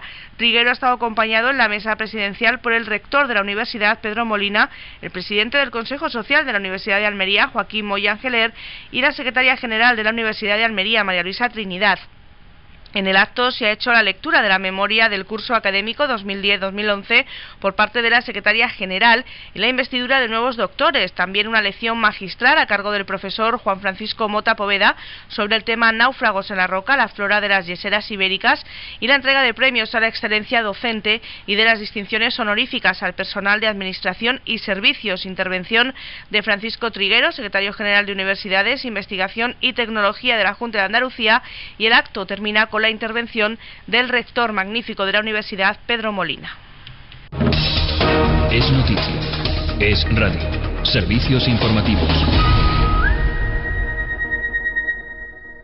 En la Diputación el viernes se celebró el pleno ordinario, una sesión plenaria marcada por un nuevo enfrentamiento entre PSOE y el equipo de gobierno. La deuda de los ayuntamientos volvió a ser motivo de polémica entre ambas formaciones. El pleno ordinario celebrado en la Diputación contó con nueve puntos en el orden del día, entre ellos el de la cuenta general de esta institución correspondiente al pasado año. Sin embargo, uno de los puntos más polémicos fue la moción presentada por el PSOE en el que solicitaba un plan de cobro de la deuda de los municipios de más de 20.000 habitantes. Esperanza Pérez es la portavoz socialista. La deuda de los municipios de mayor, población está perjudicando a los municipios más pequeños, ya que con esos más de 8,9 millones de euros de deuda se están dejando de invertir en los municipios de menos de 20.000 habitantes, los cuales recordamos que son la principal competencia de esta Diputación Provincial.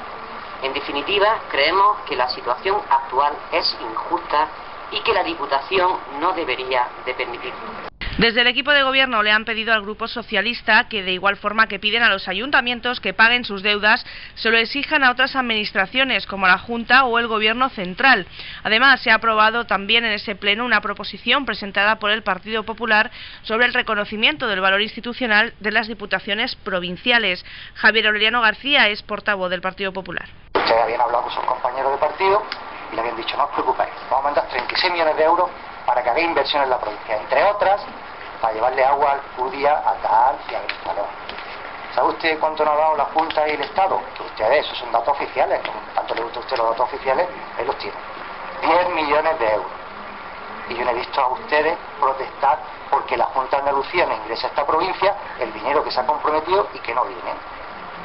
Y sin embargo, ustedes lo que quieren es asfixiar al ayuntamiento de la provincia de Almería. El Pleno de la Diputación aprobó además con la abstención del equipo de gobierno y de Izquierda Unida la cuenta general del ejercicio presupuestario 2010. El portavoz del equipo de gobierno, Javier Aureliano García, justificó su abstención por no estar de acuerdo con cómo se gestionaron las partidas del año 2010 porque dice el resultado presupuestario es un auténtico desastre con un nivel de endeudamiento que ha dejado el PSOE del 121,45%. El PP asegura que el PSOE ha dejado deudas como 95 millones de euros a los bancos o casi 25 a proveedores. Si cambiamos de tema porque el servicio telefónico de la Consejería de Salud, Salud Responde, realizará diagnósticos telemáticos de gripe y prescribirá los medicamentos que necesiten los usuarios afectados. A través de una llamada a Salud Responde, el 902-505-060, un servicio operativo a cualquier hora del día, todos los días del año, los ciudadanos podrán consultar todas las dudas respecto a la gripe, de forma que puedan obtener un diagnóstico de la enfermedad sin necesidad de acudir al centro de salud. La campaña de vacunación 2011-2012 que se ha iniciado hoy con la distribución en Almería de más de 115.000 dosis. Además, los enfermeros de salud Responde podrán indicar fármacos de manera telemática a través de la receta electrónica para aliviar los síntomas gripales a aquellos casos de pacientes con síntomas leves. Esta medida, que se enmarca dentro del nuevo desarrollo competencial de los profesionales de enfermería, tiene por objeto facilitar a los ciudadanos el acceso a un criterio profesional y experto sin necesidad de desplazarse hasta su centro de salud, ya que con una simple llamada de teléfono podrán recibir incluso en caso de que sea necesario y el criterio experto así lo determine, la indicación enfermera necesaria para retirar directamente de la farmacia los medicamentos que permitan aliviar los síntomas gripales, como paracetamol o ibuprofeno, haciendo uso uso de la receta electrónica. La indicación enfermera se incorporará a la historia del paciente. Además de estos servicios, como cada año, Salud Responde gestionará las citas con médico de familia y pediatra para aquellos ciudadanos que requieran atención facultativa programada. Igualmente, si se detecta a partir de la llamada del usuario que se trata de un caso grave, será derivado a los servicios sanitarios de urgencia. En la temporada pasada, la mayoría de las peticiones de atención sanitaria atendidas por Salud Responde fueron resueltas por los técnicos de este servicio en un 99% y solo el 1% tuvo que ser derivado a los centros de coordinación de urgencias. Y con esta campaña de la gripe, en total la Consejería de Salud ha adquirido 1,5 millones de dosis de vacunas, lo que ha supuesto una inversión de 8 millones de euros. En Almería se van a distribuir más de 115.000 dosis de vacunas contra la gripe y el neumococo. La campaña de vacunación contra la gripe para la temporada 2011-2012 se dirigirá fundamentalmente a los mayores de 65 años, aunque se encuentren sanos, a personas de cualquier edad con determinados problemas crónicos de salud en los que la enfermedad puede acarrear consecuencias más graves como problemas respiratorios severos o de corazón, cáncer y alteraciones del sistema inmunológico o metabólico. También a personas que estén en contacto frecuente con estos colectivos y a profesionales de salud y de servicios comunitarios, tanto para su propia protección como para evitar el riesgo de contagio hacia las personas a las que atienden. Es noticia. Es radio. Servicios informativos. Seguimos hablando de salud porque la parlamentaria andaluza del PP de Almería, Rosalía Espinosa, acompañada por sus compañeros en el Parlamento, Lanzazu Martín y Antonio Torres, y por el presidente de la Comisión de Sanidad del PP de Almería, Nicasio Marín, ha criticado el incumplimiento del Plan Andaluz de Oncología en Almería, una provincia que, según Espinosa, se encuentra discriminada con respecto a otras zonas de Andalucía en cuanto a medios sanitarios se refiere. Espinosa ha señalado que desde la Consejería de Salud no se ha dotado a los hospitales almerienses de los recursos previstos en el Plan Andaluz de Oncología, un plan que, según ha explicado, recoge tres líneas de actuación fundamentales, entre las que está el establecimiento de los procedimientos, protocolos y espacios de discusión, y que el equipamiento de radioterapia, que debe pasar de 33 a 37 unidades en Andalucía, así como completar el equipamiento de braquiterapia, hasta alcanzar al menos una unidad en cada provincia. Escuchamos a Rosalía Espinosa y Ricardo Marín. No queremos que la discriminación a Almería, que esa crisis económica sea también ahora la coartada para que Almería deje de contar con lo que todas las demás provincias de Andalucía cuentan desde hace años. Por ejemplo, Granada, por citar solo un ejemplo, con 200.000 habitantes más, cuenta con el doble de recursos para el tratamiento de este tipo de enfermedades que la provincia de Almería. Después del cáncer de recto, sigma, después de la mama, cáncer de pulmón es más común. Y una parte de ellos se trata con cirugía, otros no. Otros se trata y se maneja muy bien en Almería con quimioterapia y con radiación. Pero tampoco tenemos radiobisturí. El radioknife o radiobisturí es otra manera de evitar cirugías agresivas o imposibles. De modo que eh, vamos acumulando en el debe, en esta deuda histórica que hace que la oncología esté infrarrepresentada en Almería. No hay por qué asumir este estado de cosas.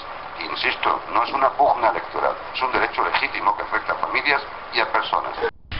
Entre otras actuaciones, también incide el PP en la oncología médica consistente en completar la red de unidades de tratamiento en hospitales comarcales, así como asegurar que la incorporación de las novedades en los tratamientos oncológicos para que se haga de forma rápida y basándose en evidencias médicas.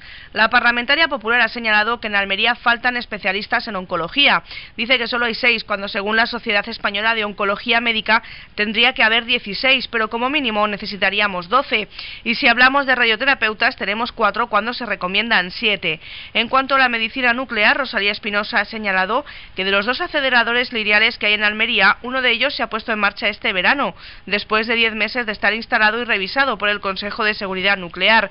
Además, la unidad de braquiterapia está sin desembalar, con lo cual no está prestando el servicio a los enfermos que faltan quirófanos, anestesistas, áreas oncológicas en el Hospital de Poniente y en el de la Inmaculada, camas para estos enfermos, radiooncólogos, médicos y un localizador de células cancerosas.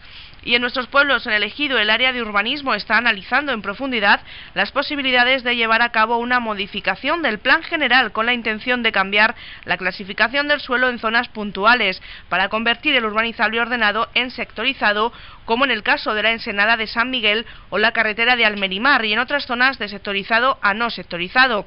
El objetivo principal y en base a las propuestas que se realizaron durante la campaña electoral es el de analizar en profundidad las posibles soluciones y alternativas que beneficien a propietarios y agricultores del suelo, puesto que tras la transformación del mismo hace años de rústico urbanizable y sobre todo después de haberse estancado su desarrollo, siguen haciendo frente a impuestos muy elevados. El concejal de urbanismo ejidense es Alberto González. El plan general estamos básicamente, hay bastantes modificaciones dentro del plan, pero lo que ahora mismo estamos incidiendo bastante más es en el tema de la calificación del suelo, que tiene, por ejemplo, la ensenada de San Miguel y lo que es la, vamos, lo que se conoce como la, carretera del Miramar, ¿no? La avenida del Boulevard.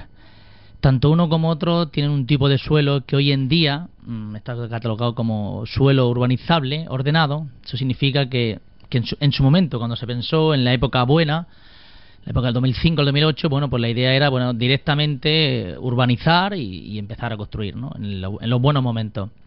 Pero en vista de, de las circunstancias que estamos ahora mismo pasando hoy en día, eh, estamos intentando cambiar ese tipo de suelo a suelo urbanizable, normal, sectorizado, que se llamaría, de tal forma que mm, de, de ese tipo de suelo tenemos la posibilidad de que los agricultores puedan provisionalmente eh, instalar invernaderos, que es lo que mucha gente, bueno, ya que están estos valores tan altos de- del suelo, por lo menos poder sacarle un, un rendimiento ¿no? a ese tipo de suelo. También estamos viendo, eso ya estudiando caso a caso, la posibilidad de otros suelos, digamos, de clasificarlos, es decir, convertirlos totalmente en rústicos, pero suelos concretos, para porque todo el suelo eso sería imposible. Entonces, viendo uno a uno los casos que hay. Ahora mismo, ahora mismo, el tipo de suelo que acabamos de comentarte es el de la carretera del Merimar y toda la ensenada de San Miguel, las 550 hectáreas. Esa era el mismo para que, por un lado, bajaría el valor catastral, por cambiar el tipo de la calificación del suelo, y en otro, que es lo que más demandan los agricultores, muchos terrenos, el poder eh, construir un invernadero ahí. O otra gente, por ejemplo, que por desgracia de la naturaleza se lo han derribado prácticamente y tampoco han podido levantarlo. Entonces, tanto unos como otros tener esa, esa posibilidad. SPGO es que eso se- ese- este tipo de, de cambio se está haciendo junto con otros cambios y otros temas que también queremos llevarlo en esa modificación, como por ejemplo el, el tema del, del terreno para un, para un futuro cementerio, el tema de también de bueno buscar un suelo para un, como dijo el alcalde bu- buscando la idea de poner ubicar un camping, entonces todo eso iría dentro de ese mismo cambio. O sea, estamos pensando que en estos meses poder llevarlo a cambio. En este sentido, González ha asegurado que existe constancia en el área de urbanismo de que un gran número de propietarios están solicitando, dados los altos valores catastrales, que esta modificación se haga efectiva de manera que puedan obtener un rendimiento de sus tierras para hacer frente a dichos impuestos. Y seguimos en los pueblos porque en La Mojonera el sábado se declaró un incendio en la planta de reciclaje. Fue un incendio en el que los bomberos de Poniente se desplazaron hasta allí. Fue muy difícil de controlarlo por los fuertes vientos. Tanto un equipo de bomberos de la Mojonera como dispositivos del Infoca, incluido un helicóptero, trabajaron para sofocar este incendio que se declaró en torno a las diez y media de la mañana del sábado. Por su parte, fuentes del Servicio Unificado de Emergencias 112 de Andalucía han explicado que no hay constancia de heridos o desalojados. Y también en la Mojonera, portando carteles con diversos mensajes, no la reducción de jornada, no a la bajada salarial, no somos números, somos personas, los representantes de la Federación de Servicios Públicos de UGT Almería asistieron el viernes al pleno que se celebraba en el Ayuntamiento de La Mojonera como muestra de apoyo a los trabajadores y trabajadoras de dicho consistorio ante los posibles recortes que el equipo de gobierno pueda realizar, los cuales afectarían directamente al personal. Esta actuación se produce tras la reunión que el equipo de gobierno mantuvo con el comité de empresa en el que anunció su intención de disminuir los salarios en un 10% para reducir el déficit que tienen las arcas municipales. Es una medida ante la que la Federación de Servicios Públicos no está de acuerdo, a lo que se une su malestar por las propuestas que a título individual se están haciendo a diversos trabajadores y trabajadoras para reducirles su jornada, lo que implicaría una merma de sus retribuciones. Desde UGT Almería se considera que hay otras medidas que se pueden adoptar, por ejemplo, la reducción de otros capítulos de gastos, como pueden ser los costes de los concejales, que actualmente tienen dedicación exclusiva. Este acto en el Pleno es un toque de atención al equipo de gobierno de la Mojonera para que reflexione, dice UGT, ante las posibles medidas que plantee llevar a cabo para que éstas no afecten a los trabajadores y a las trabajadoras de este consistorio. Es noticia. Es radio. Servicios informativos. En Agricultura, la secretaria general del Medio Rural y la Producción Ecológica, Mabel Salinas, considera necesario que la Comisión Europea revise en profundidad el marco normativo que regula la trazabilidad de los productos hortofrutícolas, a la vista de las debilidades encontradas en la aplicación de la norma general de trazabilidad, sin entrar en la ineficacia de los mecanismos de control y de gestión de crisis implantados en la Unión Europea. Este planteamiento lo ha expuesto Salinas en el transcurso de su intervención en el acto del Día de Holanda, una jornada organizada por la Embajada de Países Bajos en España, que en esta edición se ha dedicado a la trazabilidad en el sector hortícola, a propósito de la crisis desencadenada en el sector hortofrutícola por la bacteria E. coli detectada en Alemania la pasada primavera. Escuchamos a Mabel Salinas. Yo creo que está muy bien organizada el título de las jornadas porque van en torno a la trazabilidad. Y yo creo que después de la crisis del E. coli viene muy bien unas jornadas para reflexionar y para decir con rotundidad que la trazabilidad, es decir, nuestro producto de Almería se demostró en poca hora que era facilísimo saber que no fallaba ninguna fase de la cadena de la trazabilidad, porque en los primeros momentos de la crisis del E. coli las autoridades alemanas no nos facilitaron datos ni de parcela ni de usuario y en dos horas sabíamos desde Andalucía dónde era la partida del pepino. Creo que eso es muy importante, lo han reconocido las autoridades alemanas de que la calidad y la trazabilidad de nuestros productos se pueden demostrar en una hora. Creo que eso es el mensaje fundamental. Y en segundo lugar, hombre, yo creo que es importante una apuesta por la calidad, que es lo que nos une pues en un día como Holanda, a Holanda y, y Almería, en la defensa de la calidad de nuestros productos y de la trazabilidad del mismo que es lo que al fin y al cabo es el DNI del producto. ¿Qué debe cambiar? Pues debe de cambiar. De hecho, hemos aprendido que, que la legislación comunitaria debe cambiar. Creo que hay muchas cosas de las que aprender, de lo que ha fallado en la alerta y en toda la legislación comunitaria. Lo quiero decir con rotundidad porque, aunque nosotros vamos más allá de lo que la legislación comunitaria pide, quiero recordar que desde junio del año pasado la Comisión Europea suprimió las 26 normas de calidad de productos hortícolas y creo, sigo manteniendo que es un error. Es un error. No se nos puede llenar la boca de pedir calidad desde Europa y suprimir las normas. El decreto de tipificación de la Junta viene a suplir eso. También quiero decir que la interprofesional como hortifruta va más allá del decreto voluntariamente. Nosotros apostamos claramente por eso, pero pedimos también una pensada a la normativa comunitaria. Frente a la actuación de la Unión Europea y de Alemania, la representante de la Consejería de Agricultura y Pesca ha destacado que la reciente crisis de la E. coli ha puesto de manifiesto de forma contundente el excelente funcionamiento de todos los mecanismos de trazabilidad en la producción hortofrutícola en Andalucía. Salinas ha valorado las acciones emprendidas por la Consejería desde la fase inicial de la crisis, que con la colaboración de las autoridades de la Unión Europea permitieron en solo unas horas seguir el rastro y detectar la procedencia de las hortalizas procedentes de Andalucía, hecho que no ocurrió con las hortalizas procedentes de otros países comunitarios.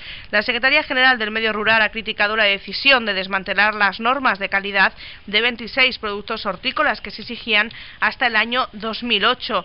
Frente a este paso atrás de la Unión Europea en la defensa de la calidad, Salinas ha destacado la actuación de la Junta de Andalucía para reforzar la calidad y la transparencia de los mercados con la aprobación del denominado decreto de tipificación.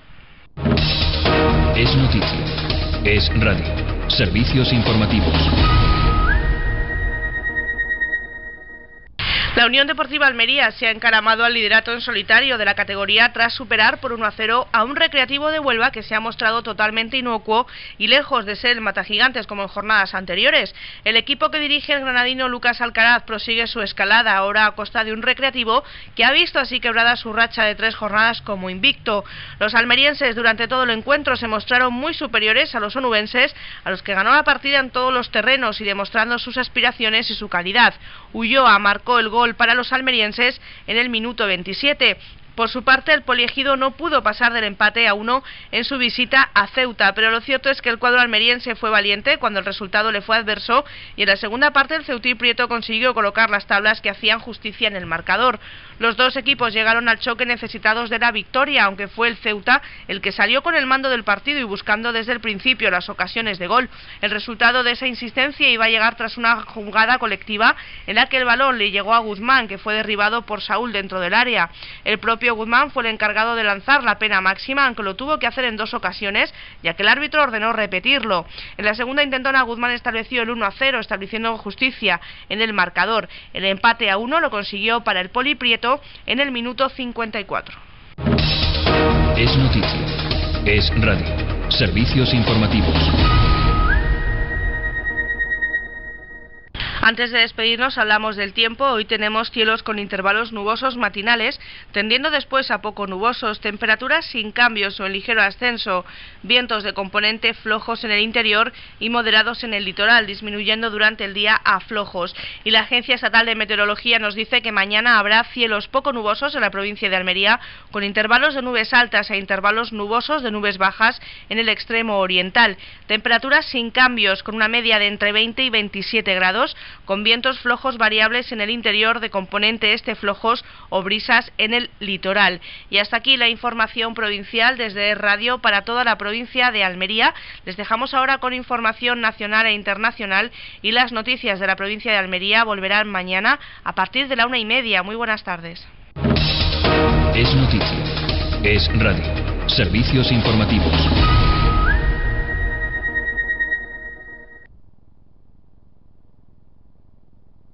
Rosora de Poniente. Comercialización y distribución de frutas y hortalizas.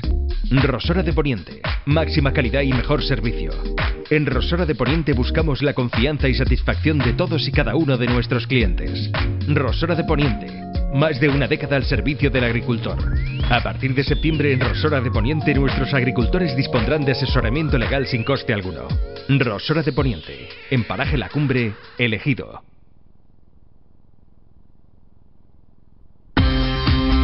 Repuestos Adra, recambios y accesorios originales para automóviles, maquinaria para talleres, carrocerías, chapa y pintura. Repuestos Adra en Polígono La Azucarera, teléfono 950 40 19 55.